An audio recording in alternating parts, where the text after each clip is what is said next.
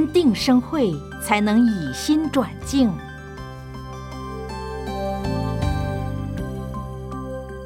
世人何以都不能以心易境，往往都是以境转心呢？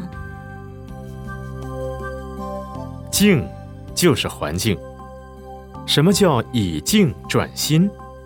譬如你看到对面很热闹，就会赶快跑过去看看；或你本来坐在屋子里好好的，听到外面很多人在讲话，你也会出去看看。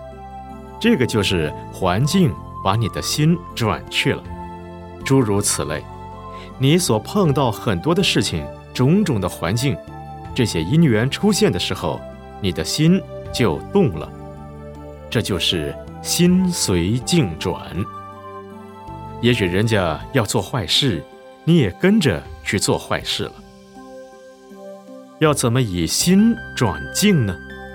只要不随便生起妄心，动起妄念，常常关照自己内心的无名不起，就算外面有什么事情，你的心仍然不动。若能做到这种功夫，那么你也能调伏自己的妄动心。就能做到心不随境转，这是修心之法。若能把心调伏，纵然身体时常都在工作，在行动中，而心却是在静定之中，随时都会产生智慧。